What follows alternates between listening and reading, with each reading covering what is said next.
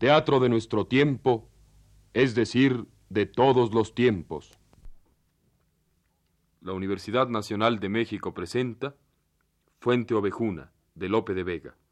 Es una producción de Max Saub, con la participación de Ofelia Guilmain, Tita Singer, Ketty Valdés, Rafael Llamas, Enrique Lizalde, Gastón Melo, Sergio de Alba, Óscar Chávez, Juan Ángel Martínez, Néstor López, Mario Vázquez y Otoniel Llanas.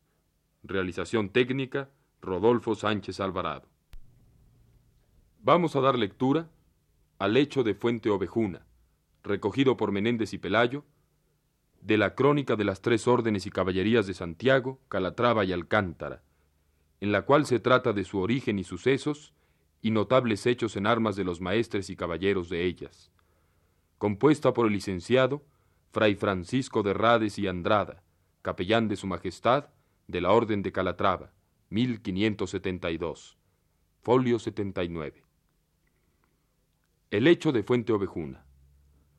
Don Fernán Gómez de Guzmán, comendador mayor de Calatrava, que residía en Fuente Ovejuna, villa de su encomienda, hizo tantos y tan graves agravios a los vecinos de aquel pueblo, que no pudiendo ya sufrirlos ni disimularlos, determinaron todos de un consentimiento y voluntad alzarse contra él y matarle.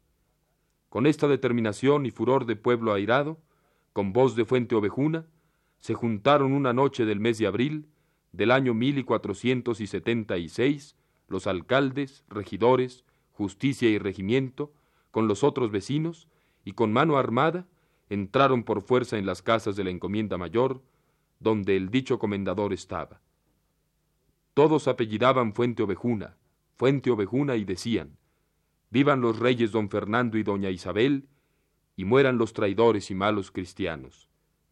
El comendador mayor y los suyos, cuando vieron esto y oyeron el apellido que llevaban, pusiéronse en una pieza la más fuerte de la casa, con sus armas, y allí se defendieron dos horas, sin que les pudiesen entrar. En este tiempo, el comendador mayor, a grandes voces pidió muchas veces a los del pueblo le dijesen qué razón o causa tenían para hacer aquel escandaloso movimiento, para que él diese su descargo y desagraviase a los que decían estar agraviados de él.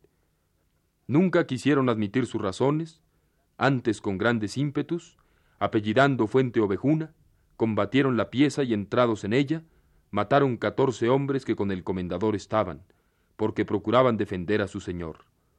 De esta manera, con su furor maldito y rabioso, llegaron al comendador y pusieron las manos en él, y le dieron tantas heridas que le hicieron caer en tierra sin sentido. Antes que diese el ánima a Dios, tomaron su cuerpo con grande y regocijado alarido, diciendo, Vivan los reyes y mueran los traidores, y le echaron por una ventana a la calle. Y otros que allí estaban con lanzas y espadas, pusieron las puntas arriba para recoger en ellas el cuerpo que aún tenía ánima. Después de caído en tierra, le arrancaron las barbas y cabellos con grande crueldad, y otros, con los pomos de las espadas, le quebraron los dientes. Estando en esto, antes que acabase de expirar, acudieron las mujeres de la villa, con panderos y sonajes, a regocijar la muerte de su señor. Y habían hecho para esto una bandera, y nombrado capitana y alférez estando juntos hombres, mujeres y niños, llevaron el cuerpo con grande regocijo a la plaza, y allí todos los hombres y mujeres le hicieron pedazos, arrastrándole y haciendo en él grandes crueldades y escarnios, y no quisieron darle a sus criados para enterrarle. Demás de esto dieron sacomano a su casa y le robaron toda su hacienda. Fue de la corte un juez pesquisidor, a Fuente Ovejuna, con comisión de los reyes católicos, para averiguar la verdad de este hecho y castigar a los culpados.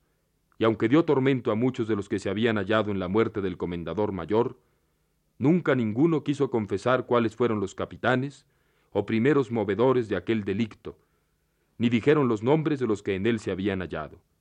Preguntábales el juez, ¿quién mató al comendador mayor? Respondían ellos, Fuente Ovejuna. Preguntábales, ¿quién es Fuente Ovejuna? Respondían, todos los vecinos de esta villa. Y lo que más es de admirar, que el juez hizo dar tormento a muchas mujeres y mancebos de poca edad, y tuvieron la misma constancia y ánimo que los varones muy fuertes. Con esto, se volvió el pesquisidor a dar parte a los reyes católicos para ver qué mandaban hacer, y sus altezas, siendo informados de las tiranías del comendador mayor, por las cuales había merecido la muerte, mandaron le quedase el negocio sin más averiguación. Había hecho aquel caballero mal tratamiento a sus vasallos, teniendo en la villa muchos soldados para sustentar en ella la voz del rey de Portugal, que pretendía ser rey de Castilla. Y consentía que aquella descomedida gente hiciese grandes agravios y afrentas a los de Fuente Ovejuna, sobre comerle sus haciendas. Ultra de esto, el mismo comendador había hecho grandes agravios y deshonras a los de la villa, tomándoles por fuerza sus hijas y mujeres.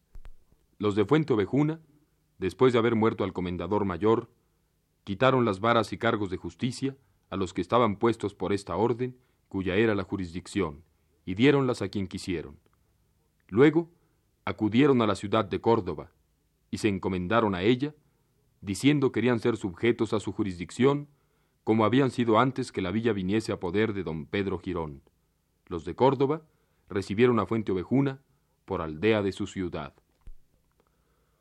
Solo queremos advertir a ustedes, amables oyentes, como ya lo hicimos en alguna ocasión con otra obra de Lope, que más que una representación, haremos simplemente una lectura de Fuente Ovejuna, con las limitaciones que ello implica, como es el hecho de escuchar en una misma voz diferentes personajes.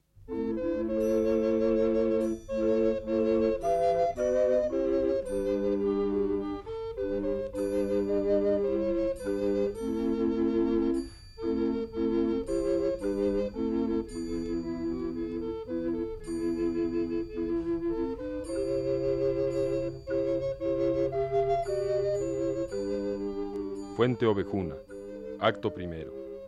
Salen el comendador, Flores y Ortuño, criados.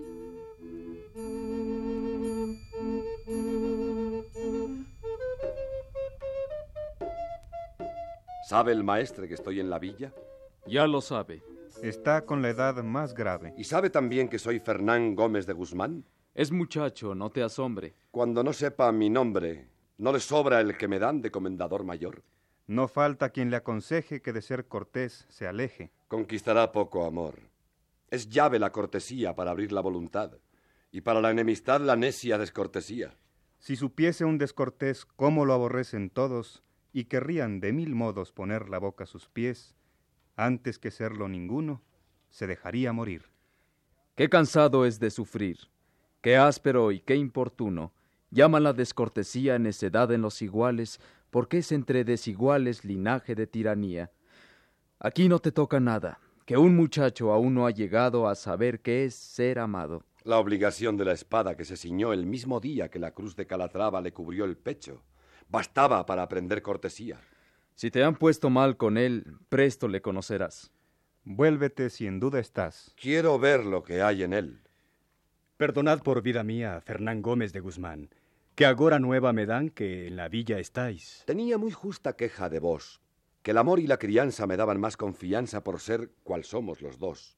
Vos maestre de Calatrava, yo vuestro comendador y muy vuestro servidor.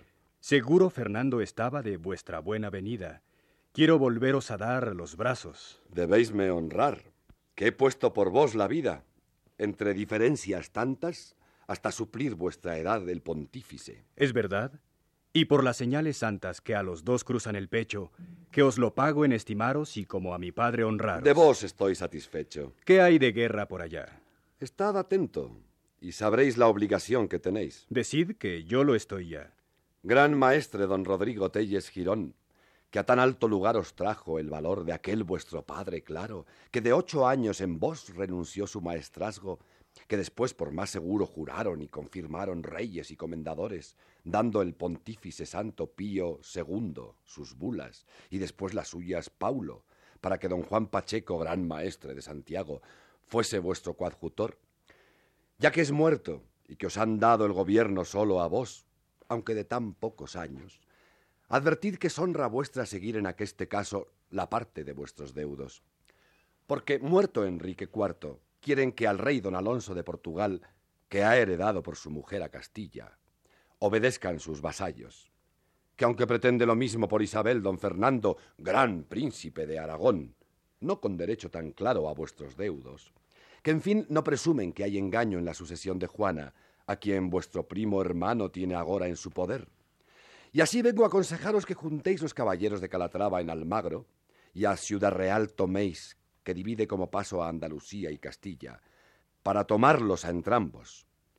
Poca gente es menester, porque tienen por soldados solamente sus vecinos y algunos pocos hidalgos que defienden a Isabel y llaman rey a Fernando. Será bien que deis asombro, Rodrigo, aunque niño, a cuantos dicen que es grande esa cruz para vuestros hombros flacos. Mirad los condes de Ureña de quien venís, que mostrándoos están desde la tumba los laureles que ganaron, los marqueses de Villena y otros capitanes, tantos que las alas de la fama apenas pueden llevarlos. Sacad esa blanca espada que habéis de hacer peleando tan roja como la cruz, porque no podré llamaros maestre de la cruz roja, que tenéis al pecho, en tanto que tenéis la blanca espada, que una al pecho y otra al lado, entrambas han de ser rojas. Y vos, Girón, soberano, capa del templo inmortal de vuestros claros pasados.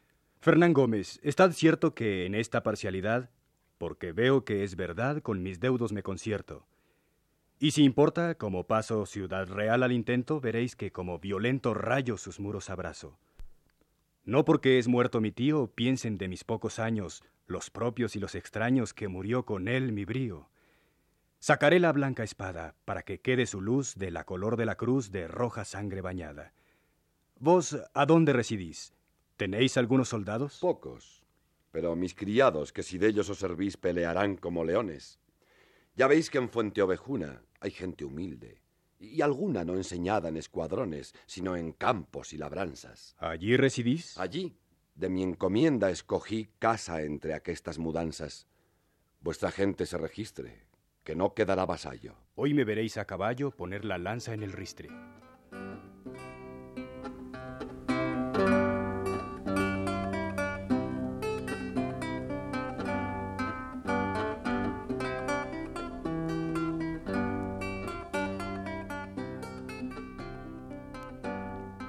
Más que nunca acá volviera. Pues a la e que pensé que cuando te lo conté más pesadumbre te diera. Plega al cielo que jamás le vea en Fuente Ovejuna. Yo, Laurencia, he visto alguna tan brava y pienso que más, y tenía el corazón brando como una manteca. Pues hay encina tan seca como esta mi condición. Anda ya, que nadie diga de esta agua no beberé. Voto al sol que lo diré, aunque el mundo me desdiga.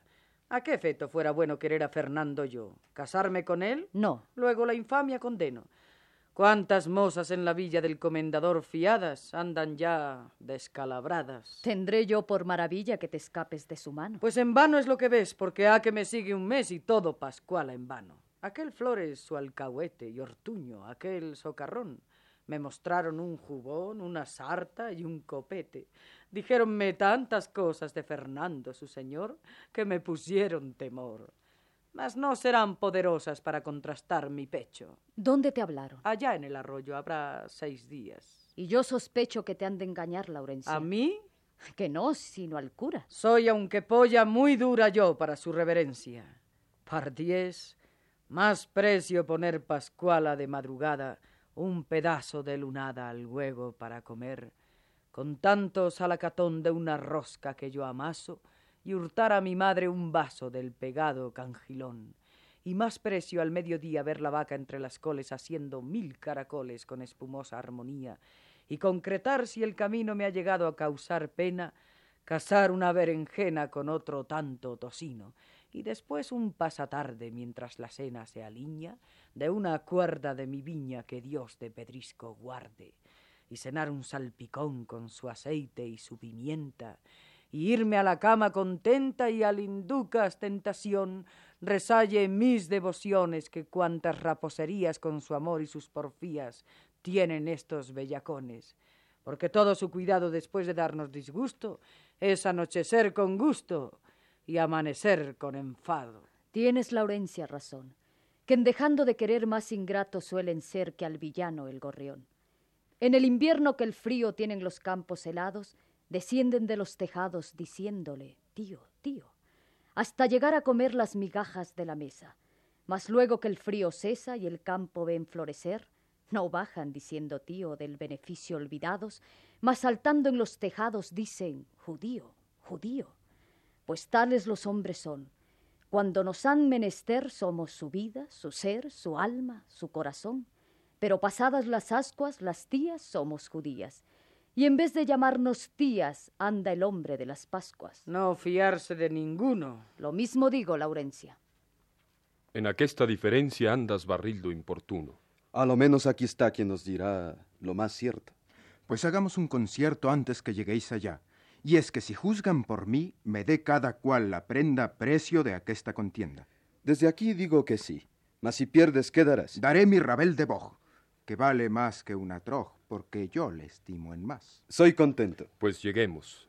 Dios os guarde, hermosas damas. Damas, frondoso nos llamas. Andar al uso queremos, al bachiller licenciado, al ciego tuerto, al bisojo visco, resentido al cojo y buen hombre al descuidado, al ignorante sesudo, al mal galán soldadesca, a la boca grande fresca y al ojo pequeño agudo, al pleitista diligente, gracioso al entremetido, al hablador entendido y al insufrible valiente, al cobarde para poco, al atrevido bizarro, compañero al que es un jarro y desenfadado a loco, gravedad al descontento, a la calva autoridad, donaire a la necedad, y al pie grande, buen cimiento, al nuboso resfriado, comedido al arrogante, al ingenioso constante, al corcovado cargado.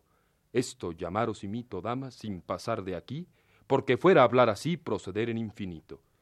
Allá en la ciudad, frondoso, llámase por cortesía de esta suerte, y a fe mía que hay otro más riguroso y peor vocabulario en las lenguas descorteses. Querría que lo dijeses. Es todo es otro contrario. Al hombre grave, enfadoso, venturoso al descompuesto, melancólico al compuesto y al que reprende, odioso, importuno al que aconseja, al liberal moscatel, al justiciero cruel, y al que es piadoso madeja, al que es constante villano, al que es cortés lisonjero, hipócrita al limosnero y pretendiente al cristiano, al justo mérito, dicha, a la verdad imprudencia, cobardía la paciencia y culpa a lo que es desdicha, necia a la mujer honesta, mal hecha a la hermosa y casta, y a la honrada. Pero basta, que esto basta por respuesta. Digo que eres el dimuño. A fe que lo dice mal. Apostaré que la sal la echó el cura con el puño. ¿Qué contienda os ha traído si no es que mal lo entendí? Oye por tu vida. Di. Préstame Laurencia oído. Como prestado y aun dado desde agora os doy el mío. En tu discreción confío. ¿Qué es lo que habéis apostado? Yo y Barrildo contra Mengo. ¿Qué dice Mengo? Una cosa que siendo cierta y forzosa la niega. A negarla vengo porque yo sé que es verdad. ¿Qué dice? Que no hay amor. Generalmente es rigor. Es rigor y necedad. Si amor no se pudiera, ni aun el mundo conservar. Yo no sé filosofar, leer, ojalá supiera. Pero si los elementos en discordia eterna viven y de los mismos reciben nuestros cuerpos alimentos, cólera y melancolía, flema y sangre, claro está. El mundo de acá y de allá, Mengo, todo es armonía. Armonía es puro amor, porque el amor es concierto. Del natural os advierto que yo no niego el valor. Amor hay, y el que entre sí gobierna todas las cosas, correspondencias forzosas de cuanto se mira aquí, y yo jamás he negado que cada cual tiene amor correspondiente a su humor, que le conserva en su estado. Mi mano al golpe que viene, mi cara defenderá, mi pie huyendo estorbará el daño que el cuerpo tiene. Cerráranse mis pestañas y al ojo le viene mal, porque es amor natural. Pues de qué nos desengañas? De que nadie tiene amor más que a su misma persona. Tú mientes, Mengo, y perdona, porque es mentira el rigor con que un hombre a una mujer o un animal quiere y ama a su semejante. Eso llama amor propio y no querer. ¿Qué es amor? Es un deseo de hermosura. Esa hermosura, ¿por qué el amor la procura? Para gozarla. Eso creo. Pues ese gusto que intenta no es para él mismo. ¿Es así? Luego, por quererse así, busca el bien que le contenta. ¿Es verdad? Pues de ese modo no hay amor, sino el que digo, que por mi gusto le sigo y quiero dármele en todo. Dijo el cura del lugar cierto día en el sermón que había cierto Platón que nos enseñaba a amar, que éste amaba el alma sola y la virtud de lo amado. En materia habéis entrado que por ventura crisola los caletres de los sabios en sus academias y escuelas. Muy bien dice, y no te muelas en persuadir sus agravios. Da gracias, Mengo, a los cielos que te hicieron sin amor. ¿Amas tú? Mi propio honor. Dios te castigue con celos. ¿Quién gana? Con la quistión podéis ir al sacristán. Porque él o el cura os darán bastante satisfacción. Laurencia no quiere bien, yo tengo poca experiencia. ¿Cómo daremos sentencia? ¿Qué mayor que ese desdén? Dios guarde a la buena gente. Este es del comendador criado. Gentil Azor. ¿De dónde bueno, pariente? No me veis a los soldados. ¿Viene don Fernando acá? La guerra se acaba ya, puesto que nos ha costado alguna sangre y amigos. Contadnos cómo pasó.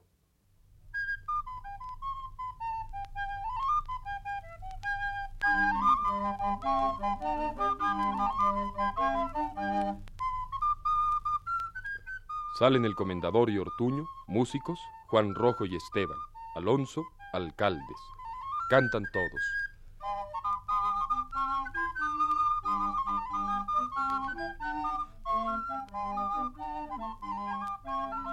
Sea bienvenido el comendador de rendir las tierras y matar los hombres.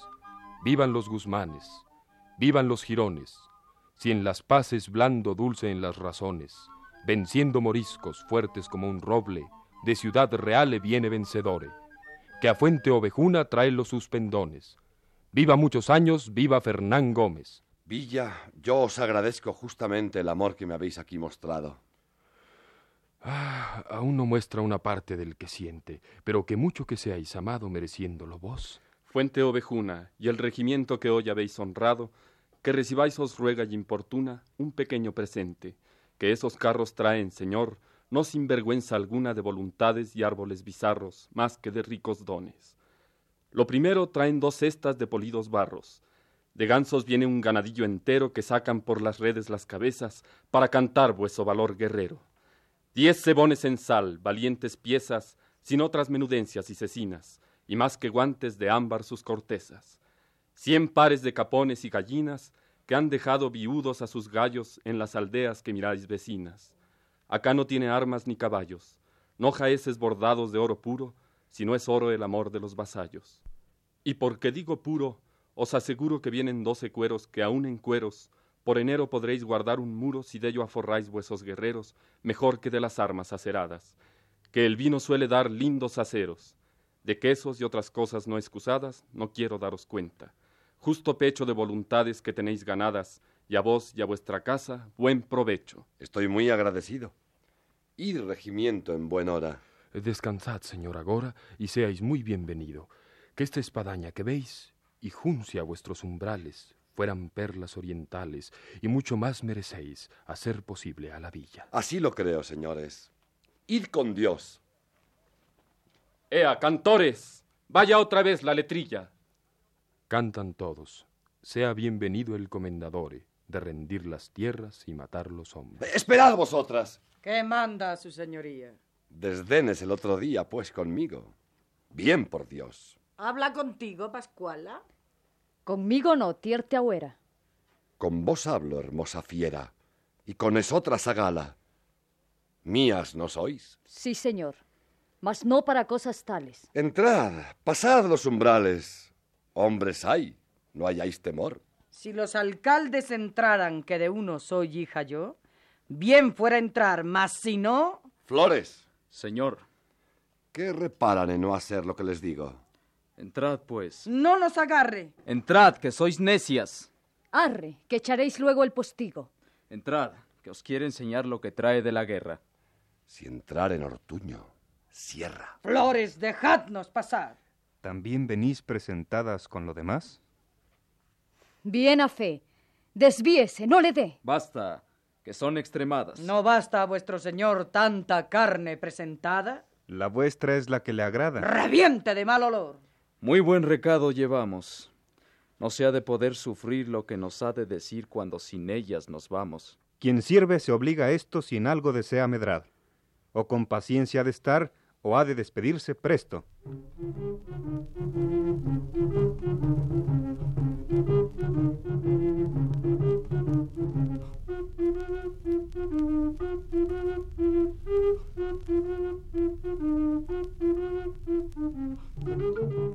Digo, señor, que conviene el no haber descuido en esto, por ver a Alfonso en tal puesto y su ejército previene.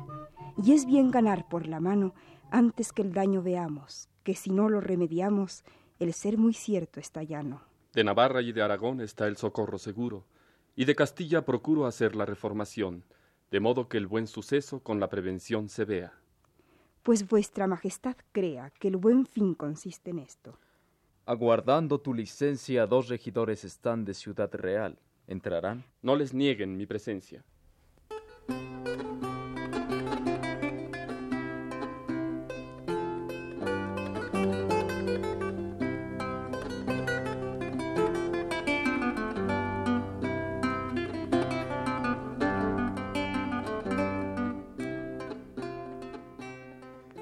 Rey Fernando, a quien ha enviado el cielo desde Aragón a Castilla para bien y amparo nuestro.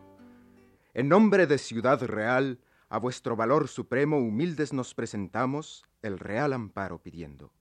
A mucha dicha tuvimos tener título de vuestros, pero pudo derribarnos de este honor el hado adverso.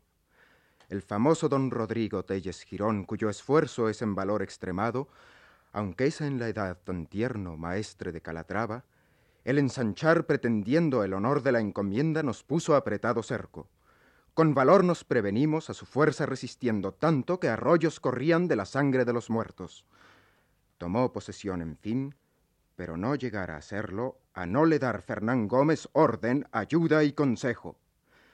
Él queda en la posesión, y sus vasallos seremos suyos a nuestro pesar, a no remediarlo presto. ¿Dónde queda Fernán Gómez? En Fuente Ovejuna, creo, por ser su villa y tener en ella casa y asiento. Allí con más libertad de la que decir podemos, tiene a los súbditos suyos de todo contento ajenos. ¿Tenéis algún capitán? Señor, el no haberle es cierto, pues no escapó ningún noble de preso, herido o de muerto. Ese caso no requiere ser despacio remediado, que es dar al contrario osado el mismo valor que adquiere, y puede el de Portugal, hallando puerta segura, entrar por Extremadura y causarnos mucho mal. Don Manrique, partid luego, llevando dos compañías. Remediad sus demasías sin darles ningún sosiego. El conde de Cabra ir puede con vos, que es Córdoba osado, a quien nombre de soldado todo el mundo le concede, que este es el medio mejor que la ocasión nos ofrece. El acuerdo me parece como de tan gran valor. Pondré límite a su exceso si el vivir en mí no cesa. Partiendo vos a la empresa, seguro está el buen suceso.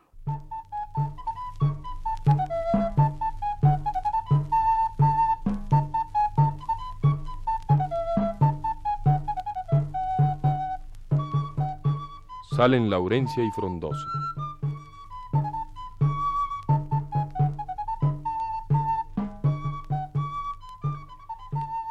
A medio torcer los paños quise, atrevido frondoso, para no dar que decir, desviarme del arroyo, decir a tus demasías que murmura el pueblo todo, que me miras y te miro, y todos nos traen sobre ojo. Y como tú eres zagal de los que huellan, brioso, y excediendo a los demás vistes bizarro y costoso, en todo el lugar no hay moza o mozo en el prado o soto, que no se afirme diciendo que ya para en uno somos, y esperan todos el día que el sacristán Juan Chamorro nos eche de la tribuna en dejando los piporros. Y mejor sus trojes vean de rubio trigo en agosto atestadas y colmadas, y sus tinajas de mosto, que tal imaginación me ha llegado a dar enojo. Ni me desvela ni aflige, ni en ella cuidado pongo. Tal me tienen tus desdenes, bella Laurencia, que tomo en el peligro de verte la vida cuando te oigo. Si sabes que es mi intención el desear ser tu esposo, mal premio das a mi fe. Es que yo no sé dar otro. Posible es que no te duelas de verme tan cuidadoso, y que imaginando en ti ni bebo, duermo ni como. Posible es tanto rigor en ese angélico rostro. Viven los cielos que rabio. Pues salúdate, frondoso. Ya te pido yo salud y que ambos, como palomos, estemos juntos los picos con arrullos sonorosos después de darnos la iglesia. Dilo a mi tío Juan Rojo, que aunque no te quiero bien, ya tengo algunos asomos. Ay de mí, el señor es este. Tirando viene algún corso, escóndete en esas ramas. ¿Y con qué celos me escondo? No es malo venir siguiendo un corsillo temeroso y topar tan bella gama. Aquí descansaba un poco de haber lavado unos paños y así al arroyo me torno si manda su señoría. Aquestos desdenes toscos afrenan, bella Laurencia, las gracias que el poderoso cielo te dio, de tal suerte que vienes a ser un monstruo. Mas si otras veces pudiste huir mi ruego amoroso, ahora no quiere el campo, amigo, secreto y solo, que tú sola no has de ser tan soberbia, que tu rostro huyas al Señor que tienes, teniéndome a mí en tan poco. ¿No se rindió Sebastiana, mujer de Pedro Redondo, con ser casadas entrambas? ¿Y la de Martín del Pozo, habiendo apenas pasado dos días del desposorio? Esas, señor, ya tenían de haber andado con otros el camino de agradaros, porque también muchos mozos merecieron sus favores. Id con Dios tras vuestro corso, que a no veros con la cruz os tuviera por demonio, pues tanto me perseguí. ¡Qué estilo tan enfadoso! Pongo la ballesta en tierra y a la práctica de manos reduzgo, Melindres. ¿Cómo? ¿Eso hacéis? ¿Estáis en vos? No te defiendas. Si tomo la ballesta, vive el cielo que no la pongo en el hombro. ¡Acaba! ¡Ríndete! Cielos, ayudadme ahora. Solos estamos. No tengas miedo. Comendador generoso, dejad la moza o creed que de mi agravio y enojo será blanco vuestro pecho, aunque la cruz me da asombro. ¿Perro villano? No hay perro. Huye, Laurencia. Frondoso, mira lo que haces. Vete. Oh, malaya el hombre loco que se desciñe la espada. Que de no espantar medroso la casa me la quite. Pues pardiez, señor, si toco la nuez que os he de apiolar. Ya es ida. Infame. Alevoso. Suelta la ballesta luego. Suelta villano. ¿Cómo? Que me quitaréis la vida. Y advertid que amor es sordo y que no escucha palabras el día que está en su trono. Pues la espalda ha de volver un hombre tan valeroso a un villano. ¡Tira, infame! ¡Tira y guárdate! ¡Que rompo las leyes de caballero! Eso no. Yo me conformo con mi estado. Y pues me es guardar la vida forzoso. Con la ballesta me voy. ¡Peligro extraño y notorio! Mas yo tomaré venganza del agravio y del estorbo, que no cerrará con él. ¡Vive el cielo que me corro!